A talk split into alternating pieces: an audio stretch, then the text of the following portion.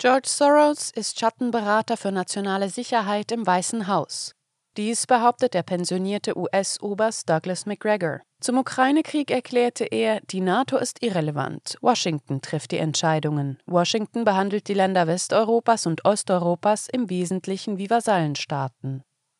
Sie hören einen Podcast von Transition News. Der folgende Beitrag wurde am 19. Februar 2023 von Wiltrud Schwedje veröffentlicht. Der pensionierte US-Oberst Douglas McGregor, ein Sicherheitsberater des Verteidigungsministers unter Donald Trump, sprach kürzlich in einem Interview mit LifeSite News über den Einfluss des Milliardärs George Soros auf die beiden Administrationen, europäische Politiker, die NATO und den Krieg in der Ukraine. Die derzeitige Situation in der Ukraine beschrieb McGregor als eine, die man größtenteils auf die Provokation Russlands durch den Westen zurückführen müsse. In diesem Rahmen erwähnte er den Putsch, bei dem die pro-russische Regierung der Ukraine 2014 gestürzt und durch ein pro-amerikanisches, mit dem Westen verbündetes Regime ersetzt wurde. Bei der Diskussion über die Eskalation des Konflikts im Februar 2022 machte McGregor interessante Aussagen über den Einfluss von Soros, des WEF und andere Oligarchen auf die amerikanische und europäische Politik. Zitat George Soros wird heutzutage häufig als nationaler Sicherheitsberater im Weißen Haus bezeichnet. Und auch Herr Zelensky verdankt hauptsächlich George Soros und anderen Oligarchen seine Position. Insgesamt ist McGregor der Ansicht, dass die Außenpolitik der USA von einigen wenigen Oligarchen, darunter Soros, bestimmt wird. Amerikas Vorgehen ähnele dem anderer, nicht demokratischer Länder. Zitat es handelt sich um eine Klasse von Bürokraten und Politikern, die die gleiche Art von Einstellungen teilen. Ich fordere die Menschen auf, sich die Oligarchen anzusehen, die hinter Bidens Weißem Haus und seiner Partei stehen. Das sind die Leute, die diesen Zug steuern. Das sind die Leute, die diesen Krieg erzwingen. Der Durchschnittsamerikaner weiß nichts davon, und offen gesagt, warum sollte er oder sie auch? Sie interessieren sich nicht für diese Art von Dingen.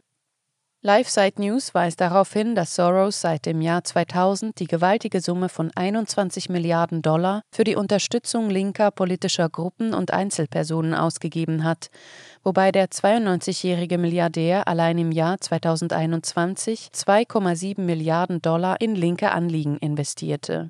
Zur Rolle der NATO im Ukraine-Krieg erklärte McGregor, die NATO ist irrelevant. Washington trifft die Entscheidungen. Washington behandelt die Länder Westeuropas und Osteuropas im Wesentlichen wie Vasallenstaaten.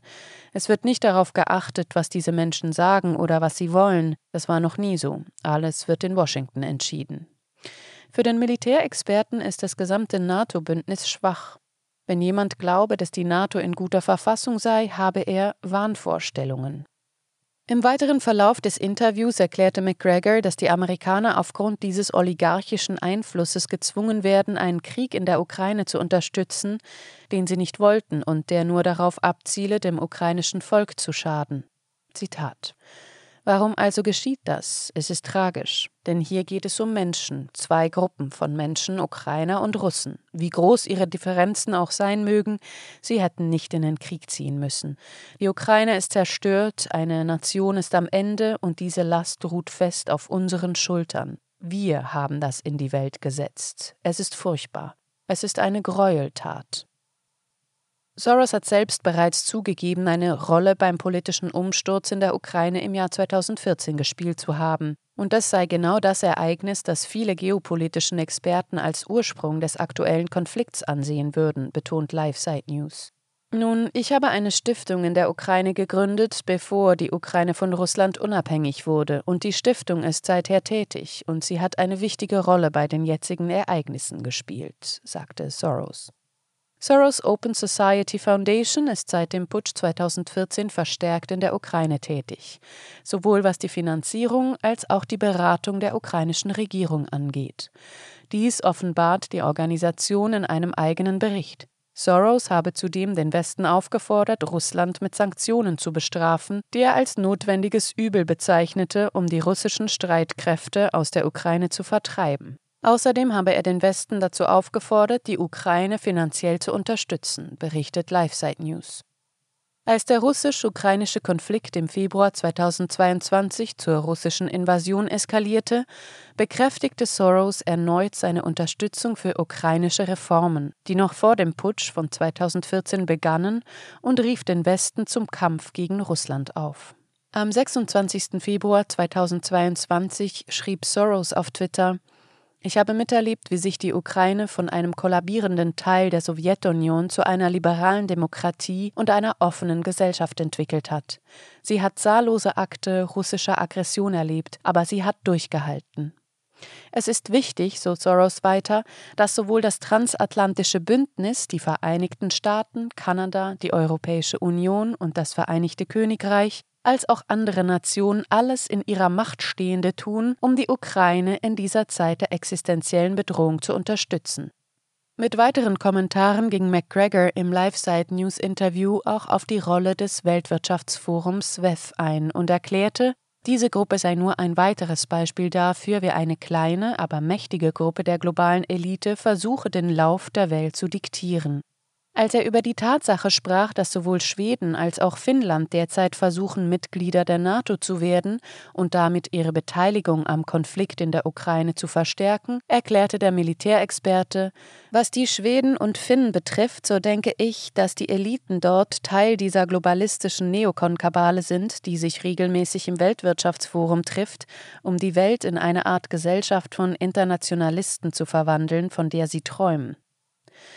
McGregor ist der Ansicht, dass diese Leute den Bezug zur Realität verloren haben, da es nie eine Gefahr für Finnland und die Finnen gab.